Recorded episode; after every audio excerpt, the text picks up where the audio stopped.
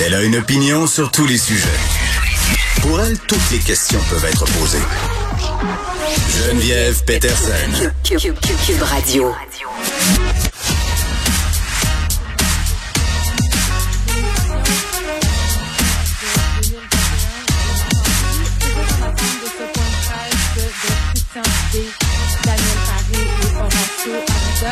Parce que, bon, évidemment, euh, beaucoup d'annonces à faire aujourd'hui, surtout concernant les écoles. On avait discuté euh, de les fermer, là, possiblement. Là, ce qu'on sait, c'est que tout serait fermé, primaire comme secondaire, jusqu'au 10 janvier. Et je pense que je suis pas la seule là, à avoir été assez circonspecte de voir qu'alors qu'on annulait l'agenda des ministres, là, il y avait encore des petits qui allaient à l'école ce matin, des enfants qui étaient en examen. Euh, et tout ça alors qu'on est à 4571 cas aujourd'hui. Trois euh, décès, 21 hospitalisations de plus. On a 397 personnes par ailleurs d'hospitalisées en ce moment. Là, juste rappeler, puis ça fait longtemps qu'on n'a pas parlé de ça, notre capacité hospitalière, les lits qui sont disponibles à la grandeur du Québec, puis 137 lits qui sont disponibles. Donc, on peut se rendre à 837 sans faire de délestage. On est à 397. On sait que la situation va très, très vite. Je ne veux pas être alarmiste, mais je veux être réaliste. Projections de l'INSPQ là, qui sont rendues disponibles D'habitude, le jeudi là, nous parle quand même euh, de beaucoup de cas à venir. J'ai l'impression qu'on a un peu dormi au gaz. Là. Il est minuit et quart, puis là, on ferme les écoles. C'est vrai, hey, le variant Omicron, hein? c'est une surprise. On ne l'avait pas vu venir. Personne euh, s'y attendait. Donc, il sera question, euh, évidemment, de ça. Et, bien entendu, on aura aussi sûrement un petit mot de M. Paré là, sur le problème logistique. On a plusieurs problèmes en ce moment. Il y a beaucoup d'attentes dans les tests. Là, ce matin, moi-même, parce que j'ai besoin de me faire tester, j'ai fait un tour euh, au niveau euh, du centre de dépistage Chauveau. J'en ai parlé avec Benoît un peu tantôt. C'était absolument épouvantable. Pour vrai, là, la file qu'il y avait là-bas sur des kilomètres et des kilomètres, là, sérieusement, là, j'exagère un peu. Mais sérieusement, je roulais en auto pendant quelques coins de rue et on avait une file. Et c'était un peu décourageant à voir parce que, bon, on avait des petits enfants à moitié habillés. Je dis pas que leurs parents les avaient pas habillés, c'est pas ça du tout, mais je pense que les gens là s'attendaient pas à ce qu'il y ait autant de monde pour de vrai là. Euh, donc tu dis ok, euh, je vais y aller, je vais y aller, euh, ça va prendre 10-15 minutes au pire, il fait pas si froid que ça. Et là, ben non, euh, tu te ramasses à attendre deux, trois heures euh, à, voir pas grand-chose avec toi. Donc, j'ai reviré de bord. Et vraiment, c'est le bordel là, euh, sur les sites des centres de dépistage. J'ai réussi à trouver un rendez-vous pour aller me faire dépister, genre ce soir, dans une autre ville, c'est-à-dire en dehors de Montréal. Et je suis très chanceuse parce que je sais qu'il y a bien des gens qui nous écoutent en ce moment qui cherchent à se faire tester et sont, sont pas capables de se trouver une place. Donc, euh, ça, c'est pour ce qui se passe euh, en ce qui concerne les tests de dépistage. Les tests rapides maintenant. Hein? Hein? Hein? Hein? On nous avait présenté ça là, comme euh, presque une panacée. Puis on va en reparler tantôt avec le docteur Nathalie Granvaux là, de ces fameux tests rapides-là. Mais avant, peut-être juste un petit mot pour vous dire qu'en ce moment, ça se passe pas très bien non plus au niveau de leur distribution. C'est Jean Coutu qui s'occupait de tout ça. Euh, depuis hier, impossible, évidemment, d'avoir une plage rendez-vous pour aller chercher ces tests rapides-là. Tous les sites Internet sont complètement euh, flanchés, entre guillemets. Là. Je sais pas c'est dû à quoi? Est-ce que c'est parce qu'il y a trop de monde? Est-ce que c'est parce que ça a été mal fait? Peut avoir toutes sortes de raisons, mais pas grand monde aujourd'hui est capable d'avoir accès à des tests rapides, à moins d'être allé faire la file dans les autres établissements, le Pharmaprix, Uniprix. Il y a quelques euh, établissements qui ont encore euh, des tests, mais on me dit qu'il y a quand même euh, de très, très longues files. Et vraiment, un petit mot sur les tests rapides. Puis comme je vous le disais, on, va y revenir avec Nathalie Granvaux tout de suite après le point de presse. Test rapide, là, c'est pas tellement fiable si on n'a pas de symptômes. Et je pense que c'est pour cette raison qu'on a attendu aussi longtemps au niveau du gouvernement du Québec pour nous les distribuer parce que on, faut pas se servir de ça comme d'une police de sécurité, une police d'assurance. Ça veut dire que eh, admettons, là, je sais pas moi, pour Noël, parce que moi, je peux même pas concevoir qu'on nous ait pas encore dit que 10 personnes, ça n'a pas de bon sens. Mais, mais si tentez, si vous avez décidé quand même de vous réunir en vous disant, ben écoutez, on a des tests rapides, tout le monde va se tester avant d'aller chez grand-maman, puis ça va être correct. Ben non. Euh, bien des gens ont eu des résultats négatifs à des tests rapides, les fameux petits tests sur plaquette, pour ensuite avoir un résultat positif au niveau euh, du test PCR. Donc, c'est ça. Euh, je pense que le point de presse commence. On va y aller tout de suite. Pour un total de 397 hospitalisations et 82 personnes en soins intensifs. Et ça ne tient pas compte des cas des derniers 10 jours qui sont pas encore à ce niveau-là dans nos hôpitaux. C'est donc qu'on a déjà atteint 50 de notre capacité de nos lits COVID.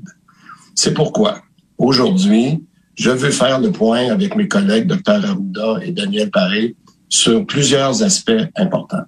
Tout d'abord, l'opération de vaccination elle-même, le resserrement de certaines mesures, le dépistage et le traçage de nos cas, les tests rapides et euh, dire quelques mots sur le délestage.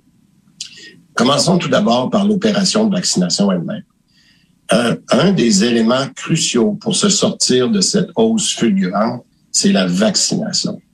Nous sommes chanceux qu'autant de Québécois aient accepté d'aller chercher leurs deux doses, mais nous sommes devant un nouveau variant. Et c'est pourquoi on doit aller chercher une dose de protection supplémentaire qui, globalement, fait passer la protection contre le variant Omicron d'environ 30% avec les deux doses à 75% avec les trois doses. On continue notre montée en puissance de la vaccination et je veux remercier tous les gens qui acceptent de venir prêter main forte via Je contribue. Ça nous permet d'ouvrir plus de plages horaires au fur et à mesure. Déjà, plus de 3000 candidatures dans les derniers jours se sont offerts à nous. Ce matin, je rappelle que nous avons ouvert les plages pour les 65 ans et plus. Et la semaine prochaine, ce sera les 60 ans et plus pour leur troisième dose. En date de ce midi, c'est plus de 188 000 personnes qui ont pris un rendez-vous uniquement pour la journée pour leur troisième dose, dont 148 000 pour les 65 ans et plus. Bravo on s'en va à la bonne place. J'entends que d'autres groupes d'âge veulent aussi se faire vacciner de leur troisième dose, mais je veux prendre quelques instants pour expliquer pourquoi nous devons le faire par étapes. Rappelez-vous que nous continuons parallèlement la vaccination de nos travailleurs de la santé et des gens qui ont des maladies chroniques. De plus, les prochains aidants pour les CHSLD, les ressources intermédiaires et les résidences pour aînés, ainsi que les premiers répondants, peuvent aller prendre leur rendez-vous immédiatement sur Clic Santé. Rappelons que les Québécois ont en très forte majorité leurs deux doses de protection. Nous avons eu quelques enjeux techniques ce matin avec Clic Santé, mais encore une fois, l'équipe a fait un travail exceptionnel dû au fort achalandage. Tout est rentré maintenant dans l'ordre. Mon deuxième point, sur un resserrement des mesures. On le voit, la vaccination de la dose de rappel dont je viens de parler, à elle seule, même si elle offre une protection supplémentaire importante, comme je viens de le dire, ne sera pas suffisante à court terme. La situation est critique. Donc, avec la montée des cas et des hospitalisations, étant donné l'absentéisme de nos travailleurs de la santé, et parce que vous l'avez vu vous-même, vous l'avez constaté dans vos familles, dans votre entourage, la flambée des cas, elle est incroyable. Nous devons donc mettre en place de nouvelles mesures complémentaires à celles qui ont été annoncées jeudi dernier. Donc, à compter de 17 heures aujourd'hui, il y aura fermeture complète des bars, des tavernes et des casinos fermeture des cinémas et des salles de spectacle. Le télétravail est maintenant obligatoire. Les restaurants pourront ouvrir uniquement entre 5 heures et 22 heures. Les prestations sportives, professionnelles et amateurs seront à huis clos. Fermeture des gyms, fermeture des spas, à l'exception des soins personnels. Maintenant, concernant les écoles, À compter de demain, pour ce qui est des écoles primaires et secondaires, des centres de formation des adultes et de formation professionnelle, les cours seront suspendus. Le retour en présence en classe se fera le 10 janvier. Si au retour des fêtes, le calendrier scolaire prévoit une rentrée pour le moment avant le 10 janvier, l'enseignement se fera à distance. Cependant, nous laisserons les écoles primaires accessibles jusqu'au congé des fêtes pour pouvoir permettre la distribution des tests rapides et la campagne de vaccination seulement. Les services de garde scolaire demeureront aussi ouverts jusqu'aux fêtes pour tous les parents qui en ont vraiment besoin en priorisant notamment les travailleurs de la santé. En janvier, les services de garde d'urgence seront en place dans les milieux scolaires. Les garderies et les CPE, quant à eux, demeureront ouverts. Les milieux d'enseignement supérieur pourront rester ouverts si les étudiants ont des examens ou des stages. Temporairement, nous annulons également toutes les activités parascolaires. Troisième point, sur le dépistage et le traçage. On le voit, on a plusieurs personnes qui vont se faire dépister et dans plusieurs régions, on a de très longues files d'attente. On a atteint nos capacités de dépistage avec l'approche actuelle. En effet, on a fait mention dans les derniers jours de plus de 45 000 tests en centre de dépistage. C'est un record autour de la pandémie ce qui est malheureusement notre capacité maximale. Ainsi, on demande aux personnes qui ont des symptômes d'aller se faire dépister pour les autres, et c'est très important, pour être capable de baisser l'achalandage. Pour les autres, on vous demande, s'il vous plaît, de laisser la priorité aux gens qui sont probablement contagieux et qui ont des symptômes D'ailleurs, le centre de dépistage ne devrait pas être un outil pour pouvoir se faire tester si on est asymptomatique et si on veut se rassembler envers nos proches. Ce n'est pas l'objectif. On va d'ailleurs publier dans les prochaines heures les consignes de dépistage très claires pour que les gens puissent comprendre clairement quand aller, mais quand ne pas aller se faire dépister pour laisser toute la place à ceux qui sont symptomatiques. On vous invite à aller consulter ce guide dès qu'il sera disponible sur québec.ca. C'est une question de quelques heures. D'ailleurs, on ajoute dans l'arsenal de dépistage des tests rapides qu'on peut utiliser à la maison pour s'auto-dépister.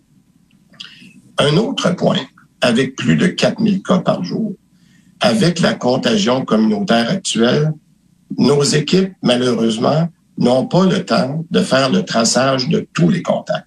Et c'est particulièrement vrai dans certaines régions, dont celle de Montréal. Alors, lorsque vous êtes positif, nous vous demandons de vous mettre en contact immédiatement, en isolement, premièrement, et de vous mettre en contact vous-même avec ceux que vous avez pu euh, avoir ce contact-là pour les rejoindre le plus rapidement possible et leur demander de se mettre en isolement. Mon quatrième point sur les tests rapides eux-mêmes. On a distribué au cours des dernières semaines des tests rapides pour les enfants, particulièrement pour les services de garde et les écoles primaires. On parle ici de plus de 6 millions de tests qui ont déjà été distribués mais la distribution de 4 millions d'autotests dans les pharmacies qui a commencé ce matin se poursuivra dans les prochains jours. Chaque livraison qu'on va recevoir en ajout de ce 4 millions-là, on va les envoyer, encore une fois, principalement en pharmacie, mais nous en conserverons une certaine partie pour nos travailleurs de la santé et également pour les personnes vulnérables en CHSLD et en Les quantités sont limitées par les arrivages du fédéral, mais je dois les remercier pour le travail qu'ils ont fait jusqu'à maintenant. C'est important que tout le monde fasse preuve de compréhension. Les pharmacies affichent déjà dans leur commerce leur disponibilité. On demande aux parents qui ont déjà eu des boîtes de tests, soit par l'école ou par les services de garde, de laisser la priorité aux personnes qui n'en ont pas encore reçu. Aussi, il est important de préciser que les gens utilisant les tests rapides doivent être symptomatiques pour que ça fonctionne. C'est très important. Alors, une fois que le test est positif, la personne doit se rendre dans un test de dépistage, comme je le mentionnais tout à l'heure, pour confirmer le résultat. Elle doit aussi s'isoler en attendant la confirmation du résultat. Les autotests sont un outil essentiel. Je sais que les Québécois ont hâte de l'utiliser et nous faisons tout dans notre pouvoir pour que tout se passe rondement. Mon dernier point sur le délestage. Nous aurons de nouvelles projections de nos spécialistes ce soir et soyons honnêtes, elles ne seront probablement pas encourageantes étant donné la force avec laquelle frappe le variant. Nous aurons à faire du délestage additionnel dans nos hôpitaux et dans le reste du réseau. Puisque nous mettons une priorité sur la vaccination et pendant qu'on finalise l'aide que nous allons recevoir via Je contribue, des travaux sont en cours avec tous les PDG pour finaliser un plan de match. Dès que les décisions seront prises, elles vous seront communiquées très rapidement. Encore une fois, en conclusion, je sais que c'est dur pour le moral, mais c'est pas le temps de se décourager. Les équipes de la santé dans les hôpitaux, les cliniques de dépistage, les centres de vaccination, les laboratoires, le ministère, partout, les équipes sont mobilisées. Tout le monde travaille très fort et je veux les remercier. Mais je compte surtout sur tout le monde pour qu'on puisse réduire collectivement et rapidement nos contacts, surtout à l'approche de Noël. Notre réseau de santé est déjà en situation de crise. Il faut penser à ceux qui sont au front depuis le début de cette crise. Il faut les aider. Ils doivent sentir notre appui. Je demande donc à tout le monde de faire partie de l'effort. Ça peut faire toute la différence. Courage tout le monde et merci.